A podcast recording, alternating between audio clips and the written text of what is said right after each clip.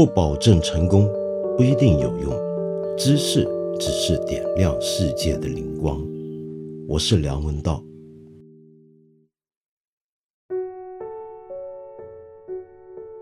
我发现这几天大家都在谈浪费的问题，就是不要浪费食物。从不要浪费食物开始呢，我们也开始讨厌跟排斥表演浪费食物的各种的节目，比如说吃播。于是，一夜之间呢，很多视频网站的吃播节目就下架了。全国各地呢，也都在响应国家领导人的严重的呼吁，各地都在研究。比如说，如果是饮食行业、酒店行业，那么就研究出自己的行规，建立一些通则。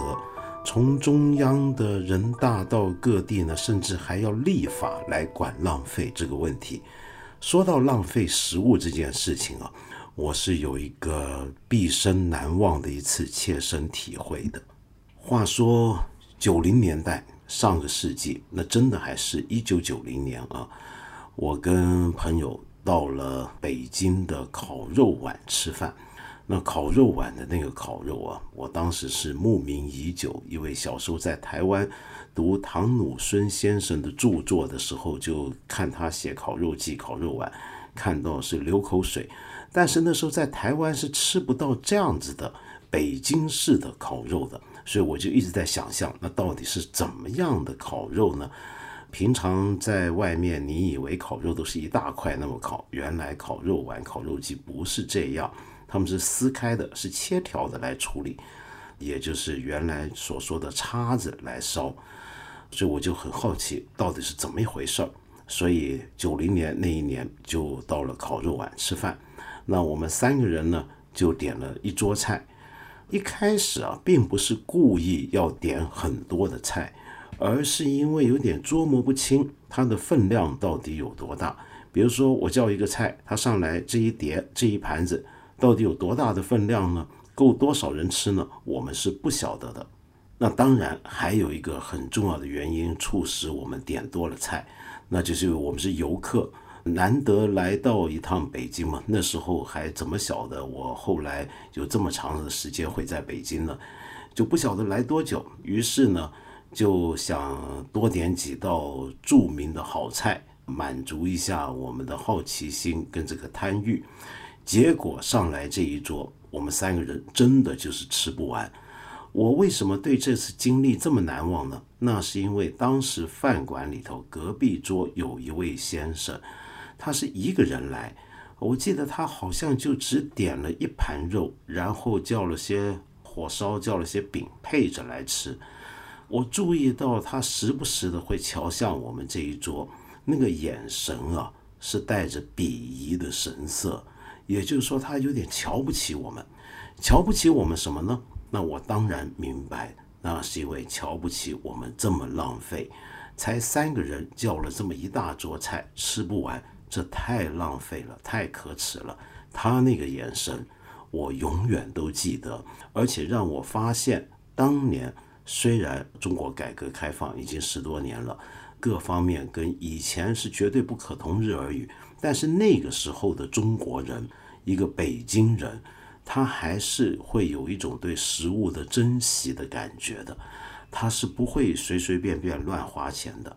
那么你要知道，在当年进烤肉馆吃馆子，也不是一件便宜的事，不是一件人人都能够随便吃得上的一个东西啊。那么多年过去。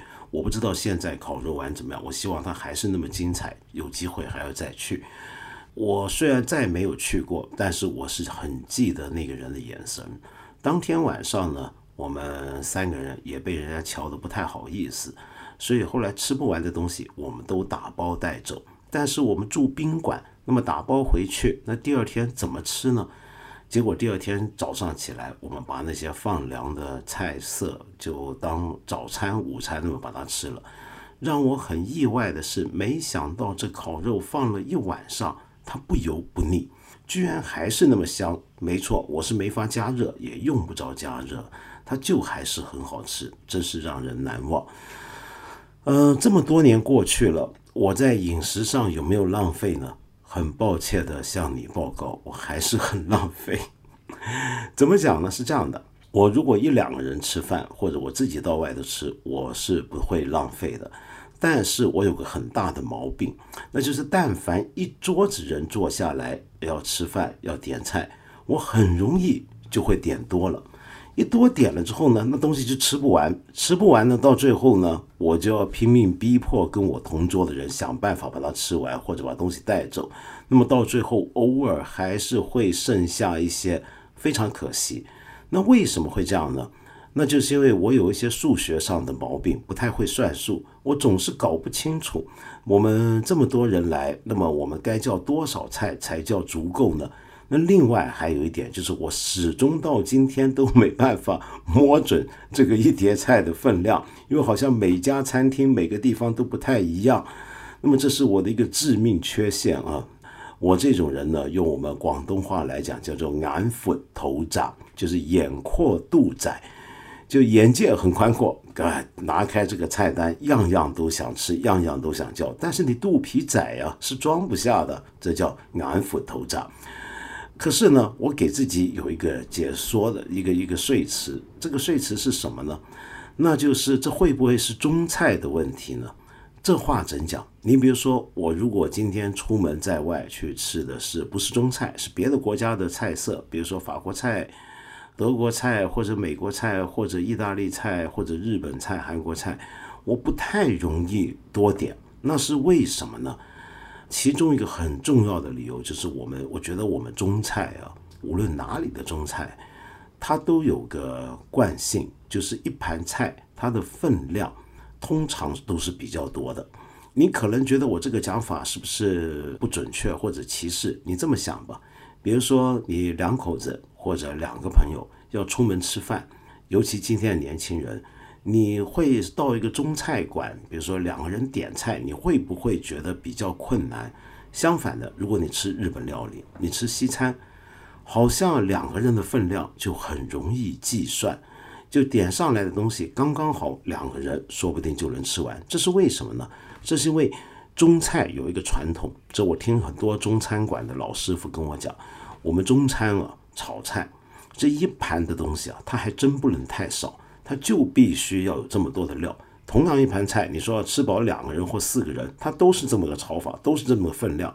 他们觉得这样子这个味道才足才好，这是一个常年的一个惯性的一个想象跟认知。但是我一直都非常怀疑是不是这个样子啊。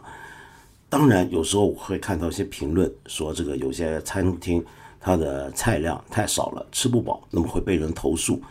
但是菜量多到你吃不完，哎，大家就不投诉。比如说点评网上头，大家不会骂这家菜的分量多的，顶多就说：“哎呀，他家的分量很大，你要小心点。”但是要是遇到这个菜量比较少的，那他肯定被骂，觉得不划算。这是一种什么样的心理呢？比如说你吃西餐。如果一人一道套餐那么叫，你刚刚好把它吃完，你有嫌过人家菜量少、菜量足吗？当然也有人会嫌啊。但是中餐这个情况，我刚才描述这个情况是尤其常见的。我刚刚讲过，我并不相信这种中餐一烤一炒一做一顿就得必须一大盘一大盘这种想法。这个概念跟这种传统其实是跟中餐的价位的定价。以及服务方式，整个流程是相关的。它已经长久以来形成一个很固定的概念，但是在今天我们的社会到处都开始比较原子化，比如家庭平均核心家庭的人数在缩少，我们有越来越多时候是一个人吃饭或者几个人上馆子。那么在这种情况下，你有没有想过，其实中餐是需要改革的？你比如说，我们看前几年很火的那个日剧《深夜食堂》，那深夜食堂里面一个标准特色，就大部分去吃的人都是一个人吃。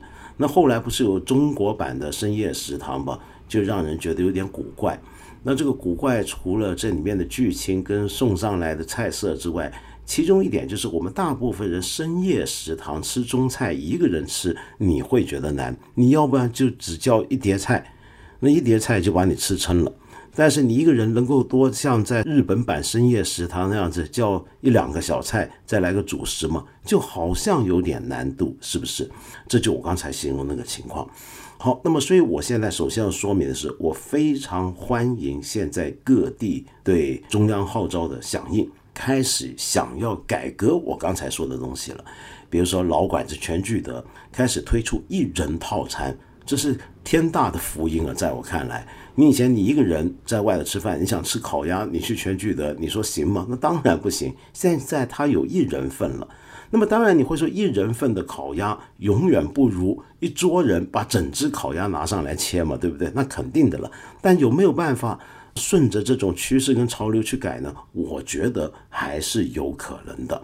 好，然后我们还听说过 N 减一，各地的餐厅都在建议你来十个人，你就叫九道菜就够了。那么这个做法有没有道理呢？也有道理，但是我想回过头来说，您为什么就不能每道菜的分量 减少，而是要我们十个人就点九道菜？你为什么不能十个人点十道菜？那这十道菜的分量就减少到十个人吃刚刚好呢？所以你想想看，这就碰到我刚才说那个情况了。再说食物浪费，对不对？这当然不对，我当然是反对的。但是我觉得，当领导人他做出一个严正的呼吁，发现一个社会现象有问题的时候，他指出来、提出来，要大家警惕，这是很正常的。可是这个东西如果要变成一个政策、变成法令的时候，我从理论上看待它的话，我就忍不住要提出一些的问题来探讨一下。第一个问题就是有许多学者，比如说经济学家们，可能会讨论什么叫做浪费，浪费到底是不是一个好的现象，或者在经济学上面怎么看，他们可能有他们的争论。也有些人会说，浪费这个事情是不是有心理上很主观的东西呢？你比如说买衣服，我们说买衣服是要穿衣服，最主要是遮住身体，冬天保暖。那么你买那么贵的衣服，比如说你便宜的衣服一百块钱穿上身也保暖，你买个十万块它也是保暖，那你干嘛要那么浪费的买十万块呢？那每个人对于浪费的感受、主观的想象可能都不一样。好，那么当然饮食你可也可以说这个饮食你吃剩下的就叫浪费了吧？是的，吃剩下的确是浪费。但是假如今天有一个人他真的就能吃，他坐到馆子里。他一个人能够吃四五道菜，我们一般人到一个中菜馆，可能就吃顶多吃撑了就两道菜。那有人吃五道菜，他才觉得满足。那你能不能说他浪费呢？好像又不能，因为他真能吃这么多，而且他今天说不定早餐、午餐没吃，他就是要晚上来好好吃这一顿。那你该怎么说他浪费呢？所以在执行上面，一个关于饮食浪费的法令，在我看来是有困难的。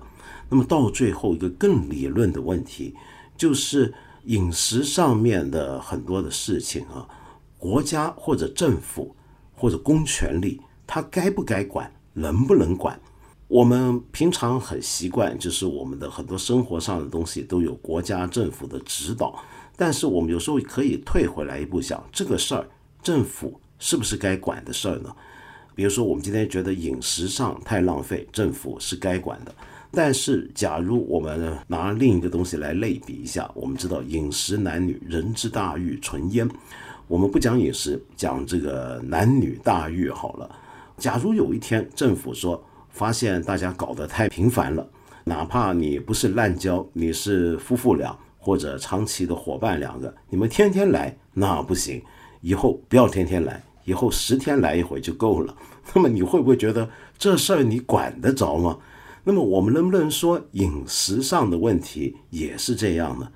当然，我们还可以再退后一步反驳，不是的，因为今天出于某些相当重要的经济的、社会的、政治的理由，国家有义务要告诉大家，我们的饮食资源、粮食应该要得到珍惜，然后我们要透过一些立法的方式来珍惜我们的粮食，这其实也是说得通的。因为粮食是一个国家很重要的一个，我们所有人所有社会最重要的资源之一。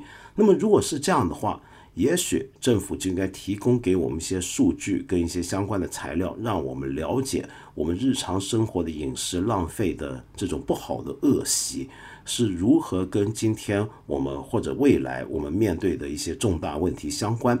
呃，这就要说到最近很多人都在谈中国会不会进入一个粮食短缺的一个情况呢？这是最近很多人在担心的事情。出于越来越复杂的国际环境跟贸易上面的种种不顺畅，我们会不会面对着粮食短缺呢？那么，假如真是这样的话，那也许我是建议有关部门不妨把这个问题公开提出来探讨。那这样子，我们就能够理解我们现在做的各种关于饮食的分量的限制是有道理的、有理由的。这就好比以前在。二次世界大战期间跟之后，世界上很多国家采取粮食配给制，比如说像英国，英国就有一整代人是在粮食配给制下长大的。很多人认为这一代人当时吃的那些罐头啊，那些不晓得放了多久的焖豆啊，是使得后来的英国人的口味变得那么糟，英国菜变得这么堕落的理由之一。那么我不敢肯定，但是我想说，按照过去世界各国的案例。粮食粮食的管控跟配额是真的出现过，而且是有紧迫的政治、社会、经济理由。那这个理由你就要指出来，而不能只是从道德上讲你饮食太浪费，所以我要立法管你。因为你说是从道德理由入手的话呢，那就变成刚才我讲那个问题：我的生活中的道德问题，在不影响他人的情况下，或者不直接伤害他人的情况下。该不该是法律或者公权力来管束的范围呢？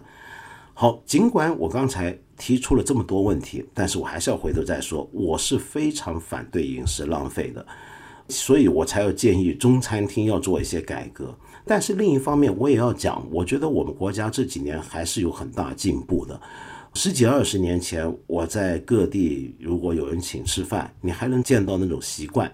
曾经有些地方那个习惯是这样：请客吃饭，或者请贵客吃饭，请重要的人来聚会，那个菜啊是摆法是有讲究的。你满桌菜都还不行，你必须这个菜是要多到盘子上面再叠一层盘子，这才叫做给人面子，这才叫做尊敬你请的客人。在我看来，这就是一种非常糟糕的习惯。那我们是不是应该禁止呢？我觉得不说禁止，但至少我们大家应该逐渐甩脱这样的习惯，而现在也的确在甩脱了。那么当然，如果说到粮食短缺、浪费的话，我们甚至还可以更进一步，比如说喝酒叫不叫浪费粮食呢？理论上其实也是，因为我们酿酒的主要材料除了葡萄酒等个别的果酒之外，他们是粮食酿的酒。那大家要最省粮食的方法，是不是？就应该少喝点酒呢，这是至少是其中一个办法。那少吃肉也是一个办法。我记得我们几个月前曾经谈过，有一些视频教导我们，这个中国人吃肉吃多了也会带来粮食危机，当时还挨骂。但事实上的确是这样，因为同样的大豆，同样的粮食，它要直接把人喂饱，那是比较容易的。但同样分量的粮食拿去再养猪、养牲畜，然后再来让人吃，那中间就损耗很多了，其实是不划算的。我最近看到又有人重新提起我刚才说的这种讲法跟论调，劝中国人呢肉不如吃少一点。我不晓得这时候现在会不会有人又出来批判这种讲法是不爱国的，因为他的意思就是中国人没有资格多吃肉。日子过好一点，难道都不行了吗？中国人难道就没有过好日子的资格吗？我不知道今天还会不会有人这么批评，我估计大概没有了。好，那么我们再说到另外一个跟这回大家谈饮食浪费相关的现象，就是吃播这个问题。我从来不看吃播，我也不怎不知道为什么它好看，可能我的岁数或者我的生活关系使得我。没有办法花时间去看吃播，当然我也看了大量的饮食节目啊。那么这么几十年来，我很爱看一些教人做菜、介绍各地美食、去找各地好吃的、跟吃吃喝喝相关的纪录片，我都爱看，而且我也参与过一些。但是我们都晓得，今天我们所讲的这种吃播，它不一样。它主要指的就是真的是一个播主，一个播客，他就对着这个镜头吃给你看，一边吃一边跟观众们、跟网友们互动，这种东西叫做吃播。简单的讲，就是你看人家吃东西。那看人家吃东西，这有什么好看呢？这就要说起来吃播的源流。一般认为，吃播这样的一种节目形式是来自韩国的。因此，在国际上，“吃播”这个词儿，中文词儿，它的英文呢就叫 “mukbang”。mukbang 其实是韩文直接翻译成英文，在韩文的意思其实就是吃播的意思。那为什么当初韩国会流行吃播呢？那你就要先看看他们吃播播的都是什么，跟我们今天在中国看到的差不多，就是一些播主们，可能是帅哥美女，也可能是寻常如你我。就在镜头前面这么吃，但是由于搞吃播的人太多了，最后这里面就发展出一些比较另类的路子出来。比如说大胃王式的吃播，就是今天重点打击对象啊，就是他吃的分量超级多；要不然呢，就是吃一些超级刺激的食物，比如说拼命吃辣子。平常我们人们吃不下、不敢吃、不爱吃的东西，他就表演吃给你看。甚至到了一个地步，有人吃一些接近腐败甚至根本坏掉的食物，他也有这种吃播。那么因此可见，吃播是个很广泛的类型，里面它它表面上都是一一回事儿。你看人吃饭，但是他吃的是什么，怎么个吃法，其实是千奇百怪的。为什么这个东西会流行呢？当年韩国刚开始流行的时候，就有很多国际媒体注意到这个现象。他们不约而同地提出了很类近的解释。这个解释是什么呢？那就是因为韩国人呃平常生活很压抑，有很多的焦虑。过去几年呢，经济情况不如前几年那么理想的时候呢，大家也不是那么开心。那么这种情况下，就是说你透过看吃播来消释一下、解除一下自己的焦虑感跟自己生活中的不愉快。为什么看人吃饭你会？开心一点，或者没有那么焦虑呢？那是因为我们平常人们不开心、焦虑的时候，我们都可能会忍不住想吃东西的。比如说，你做的很累，晚上熬夜熬半天，你为什么想吃夜宵？你是真的肚子饿吗？其实有时候是情绪满足。这也就是刚才我们之前提到的深夜食堂这个概念，在文化领域、影视领域里面之所以流行的原因，就是你大半夜的你就想吃点东西。是为了消除一天累积下来的负面情绪，饮食是跟情绪相关的。那为什么看人家吃东西，我也会情绪好一点呢？这又有几个理由了。一来呢，就是我们今天大部分人对身体健康有点要求，对于自己的身体的形象呢，也有一些标准。自己吃多了，晚上拼命吃拼命喝，就总觉得不太好。那我看人家吃喝，那总行了吧？又或者是我一个人孤独的吃着面、吃着外卖的时候，我看着人家另一个人也是孤独，但是吃的兴高采烈，我也会开心起来。那么这都是吃播流行的理由。如果刚才我说的这些理由是吃播之所以流行的原因的话，那么我们就可以说，吃播在这个意义上讲，其实跟过去二三十年来。全球都很红的这类影视节目的原理是很类似的。在中国，我们大家最熟悉的当然就是我老朋友陈小金，他一开头策划出来的这个《舌尖上的中国》。而在二三十年前呢，其实我也写过这个东西，就是美国曾经有个电视频道叫做 Food Network，食物频道。本来饮食节目啊，特别是教人做饭的节目，是电视台过去的电视台广播的时代里面二十四小时里面必然会有的节目。但是没想到这种节目的数量已经多到一个程度，它足以开成一个自己播二十四小时的频道，甚至还不止一个。后来还要有 Food Network One、Food Network Two，不断的延伸出去。再来呢，我们还看到很多什么铁人厨房啊。这种真人秀出来了，就是一堆厨师或者是业余的厨师去在电视上参加比赛，然后还有很多的饮食相关的纪录片，还有很多的饮食搭配旅游的片子，像 Anthony Bourdain 的片子，或者说像是奈飞的呃 Chef's Table，那么是一些高级的大师级的厨房的介绍、大师的介绍等等等等，这些节目都很红，大家都很爱看。但是他们在本质上，在人的心理上来讲，在我看来跟吃播是一样的。那是什么？那就是它是一种代替的满足。你看吃播是用另一个人吃播的这个形象来代替你自己吃，去获得某种饮食带给你的满足感。我们去看人家做一桌好菜，去看一个我可能这辈子都不会去到的一个外国的著名的餐厅，一个大师做饭。但是我一样会有满足感，那种满足感啊，使得过去几年流行的这种饮食节目，或者围绕着饮食发展的图像、照片，或者是社交媒体上的这种分享啊，都有个总称给它。这个总称叫什么呢？英文叫做 food porn，porn 就是色情嘛，情色。比如说 porn movie，那你知道这就是色情电影。food porn 是什么呢？直接翻译过来就食物色情。为什么这个会叫食物色情呢？道理是这样的：人为什么会想看色情电影或者色情成人录像带这种动作片呢？你主要其实为了一种代替的快感。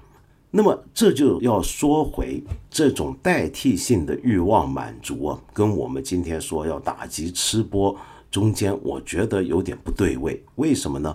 因为我们今天打击吃播的理由，是因为很多的这些吃播节目都是大胃王型的节目，它完全呢是在浪费食物。它浪费的就是说，这是一个正常人不会那么吃、吃不了的分量，他表演给你看，他才有噱头，他才有热点，他才有流量。又或者平常我们不会吃那么辣、那么恐怖的东西，他都吃。也就是说，这种节目呢，我们认为啊。他会倡导了我们对食物的滥用跟浪费。平常正常的一碟菜不会用那么多辣子，他今天整盘就是炒辣椒出来吃，这叫不叫浪费辣椒呢？这叫。那一个人平常吃一碗面就饱了，他要在你面前表演吃二十碗面，这叫不叫浪费呢？这当然叫浪费。所以我们认为打击这些骗子是有道理的，因为他在鼓吹我们今天大家要反对、要禁止的食物浪费。我在国外也看到过一些外国的一些评论人批评这种大胃王型的吃播，因为国外也很红啊，这种吃播说他们在鼓吹或者在传播一种 food eating disorder，就是进食障碍。什么叫进食障碍？就一个人过量饮食或者低量饮食都可以说叫进食障碍，但主要指的是前者。你想想看，这么一个大胃王在吃播，他天天表演给你吃那么多东西，这个人是不是有病啊？这种病就是进食障碍，是种心理上的疾病。那你批判他，意思就是说，我们看的人看多了也会像他这么吃法。那么这样的道理，就是今天我们打击吃播的同一个道理，就认为它带来不好的影响。这个我们在宣传口上常讲，这个东西带来不好影响。那这个不好影响，它暗含的意思就是说，你看多了，人家晚上这些吃播，一个人吃二十碗饭，你也会跟着学。但是，你真的会跟着学吗？恰恰相反，就是因为我们不会这么做，我们才觉得一个人吃二十碗面的表演是个奇观，我们才看他呀。这是代替性的这种满足感的一个核心。我们之所以看这些东西，就是因为我们自己做不到，或者我们不会这么做，我们才去看它来满足我的某种无法满足的欲望。我看介绍世界各地名厨的好餐厅的这些美食节目、美食文章，就是因为我不一定去得了，我也可能根本不会去，所以我看了就当去了，看了就当吃了。又说回这，其实跟色情电影不是一样吗？你看了色情电影里面那些演员们身手如此矫健了得，难道你真的觉得你也做得到他们干得了的事儿吗？你也不会预期自己会成为那个色情电影中的主角，那你为什么还要看？你为什么没有受到他的这种不良影响，使你想变成他那样的人呢？当然，色情电影是有不良影响的，这很多学者都讨论过。但是那种不良影响绝对不会是叫你学他。所以，同样的，我们看吃播，其实在我看来就跟看色情电影差不多。我是代替满足，我不会看了它还想学它。所以我觉得有时候我们这个中间这个等号啊，是有点太理所当然了，以为我们今天都反对饮食浪费，所以一个表演饮食浪费的一个吃播的播客，我们也要把它干掉。那么好吧，就当这个是有道理的。但是，假如今天我看到现在被下架的一些吃播的播主啊，在我看来是品味很低的，我一定非常厌恶的。那是什么呢？就是有些人吃一些快要烂的东西，呃，这我真不能理解。我是绝对不会看。但是，假如说我们今天要打击他，连他也禁掉，因为他在鼓吹浪费食物，这是不是有点奇怪？这人明明在吃一个要烂的东西，这不能叫浪费食物啊，这简直是节约啊！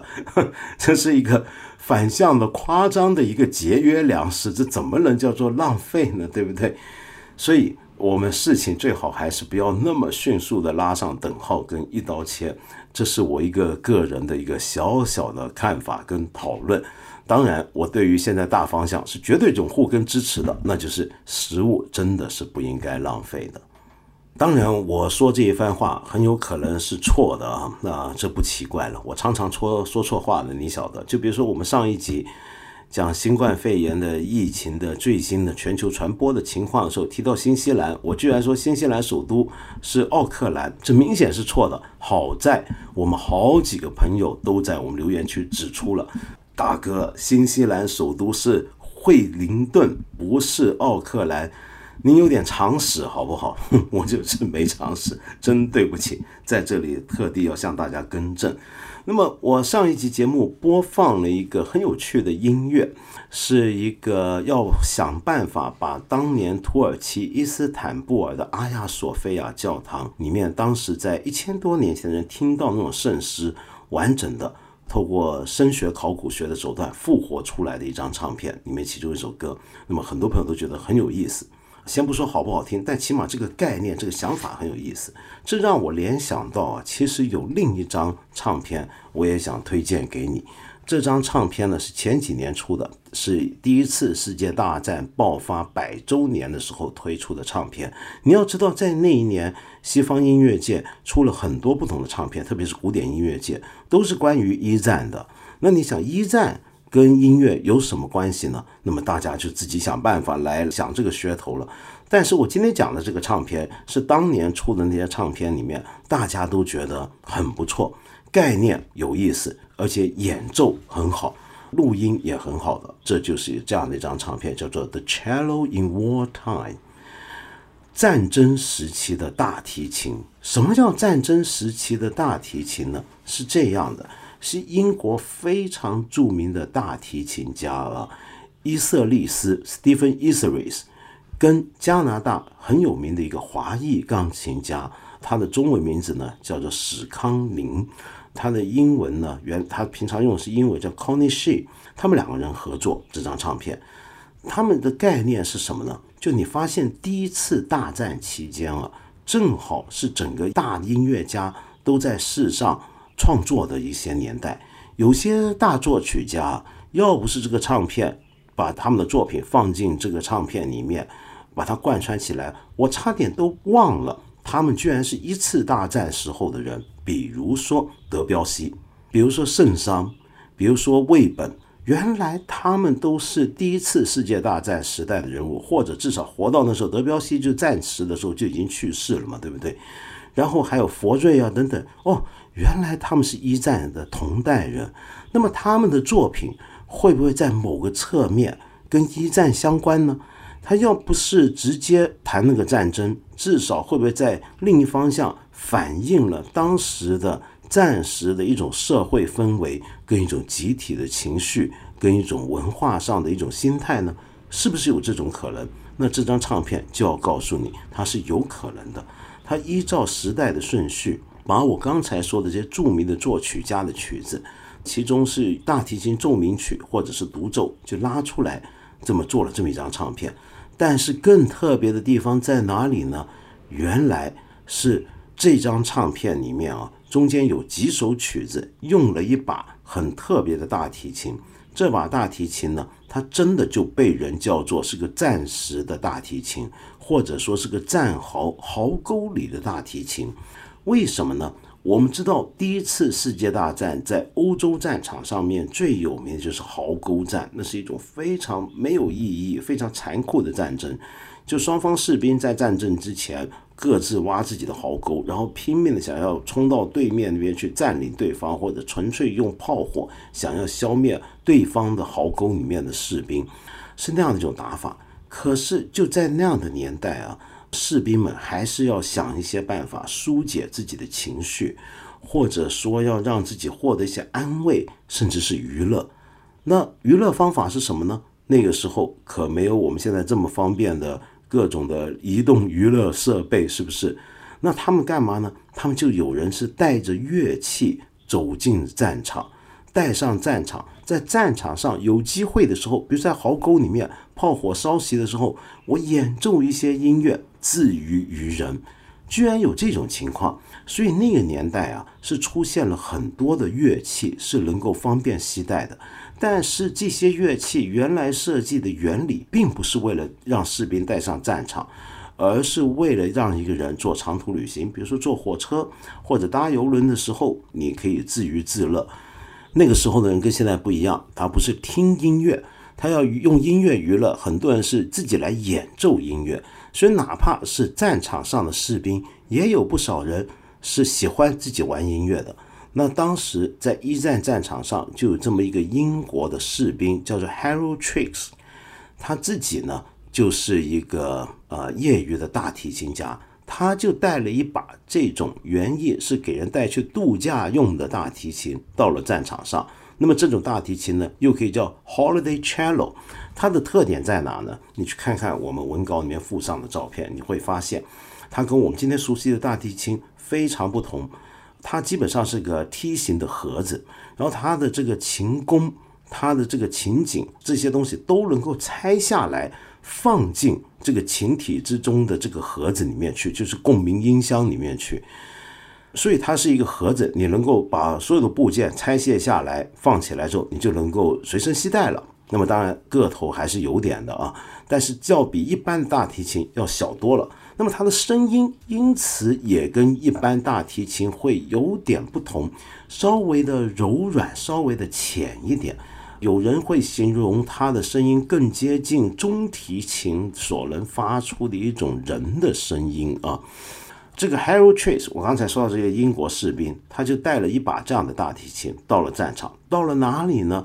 到了比利时的伊帕尔或者伊博尔 （e p r e 这个城市啊，非常非常有名。我们今天大家都知道广岛，前阵子不是才纪念了广岛的核爆的周年吗？那这座城市啊，就你可以理解为是一次大战的广岛。为什么呢？人类战争史上第一次发射或者释放化学武器、大规模的使用化学武器的战争，就是在伊博尔这个城市发生的。伊博尔这个城市当年是正好在战线中间来回拉锯的一个地方啊，两军交阵的一个中间的核心地带。那么这个地方呢，曾经发生过两场重要的会战。就在他第二次会战当中，就第二次伊博尔战争呢。德军就率先使用大规模的化学武器，可以说死伤惨重，而且这个城市常年遭遇炮火，也被毁得七七八八。所以这个城市跟化学武器就画上了等号，就相当于后来的广岛跟核武画上了等号。那么今天的伊博尔啊，就跟广岛一样，是把自己看成是一个和平反战的城市。然后也参加了，他们市长参加了一个世界和平市长联盟，他们两个城市是一种很深厚的姐妹式的关系，而且伊博尔也加入广岛，呼吁全球销毁跟禁用核武这样的一场运动。好，我刚才说的那个 Harold Trace，这个英国是带着大提琴的士兵，就是在伊博尔附近的壕沟里面演奏他随身带去的大提琴，去给他的同袍们听。而且听说当时另外一边德军那边奥地利士兵那边也有人这么干，甚至还有人是自己作曲家自己是下过战场的，这种情况也发生过不少。我刚才说的这个唱片里面这些作曲家，你仔细看，它就分别来自几个不同的交战国，有法国的作曲家，有奥地利的作曲家，还有 Brace 这样的英国作曲家，把他们的作品集结起来。这个大提琴家 Isaris 就是用了刚才我说的 Harold Trace 在一百年前带去战场上的那把大提琴来演奏。可是更有意思的，不只是他用平常的一把斯达拉瓦蒂来演奏当年那些大作曲家的名曲，他还故意用刚才我说的那把琴呢，去演奏一些当时的英国的士兵们流行的歌曲。这些歌曲有很多是爱国歌曲，你可以想象，爱国歌曲在战场上很受欢迎，因为鼓舞士气。然而，你不要忘了。当你在壕沟底下，你不知道你活不活得过今晚。你刚才抽的那根烟是不是最后一根烟？你的下半身陷在泥泞当中，你吃了三天的发霉长蛆的面包，你喝着污水的时候，你在唱爱国歌曲，那是什么感觉？它不一定再是鼓舞士气的歌曲，它是什么？它是一个让你怀念家乡。怀念那个你可能这辈子都不会再亲眼见到的家乡的，让你升起这样的情绪的一种曲子。所以那个年代在壕沟里面，当英国士兵唱自己的爱国歌曲，别的国家的士兵也在唱着自己爱国歌曲的时候，那种曲调会有一种特别不同的韵味。我刚才说的 Stephen Isaris 跟 Connie She 这两位音乐家。就用刚才我说的这把琴，以及想象在那种心态底下去演奏了四首那时候在英国的战壕里面很流行的爱国歌曲，其中一首就是我现在介绍给你的《耶路撒冷》（Jerusalem）。这首歌很多人认为是英国的第二国歌，或者至少是英格兰的第二国歌。你要知道，英国国歌就是“天佑吾皇”嘛，对不对？但是我们晓得，英国也分几个部分：爱尔兰、北爱尔兰，然后苏格兰、威尔士这些地方啊，理论上是高度自治到独立的地步的，所以他们也有自己的国歌。如果英格兰自己要除了天佑吾皇之外，还有一首国歌，那是什么呢？大家公认，那就是《Jerusalem》这首歌了。他歌唱的是耶路撒冷。但是为什么跟英格兰相关呢？那是因为这首歌给大家的感觉是，好像是耶路撒冷这个传说中的圣城会第二次降临，降临就在英格兰的土地上。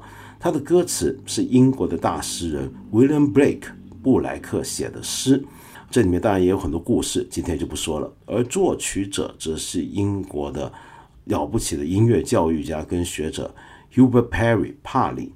这是个爱国歌曲，但是你现在听听看，Different Service 用了一百年前士兵带上战场那个大提琴来演奏的时候，它传达出来的那种味道是怎么样？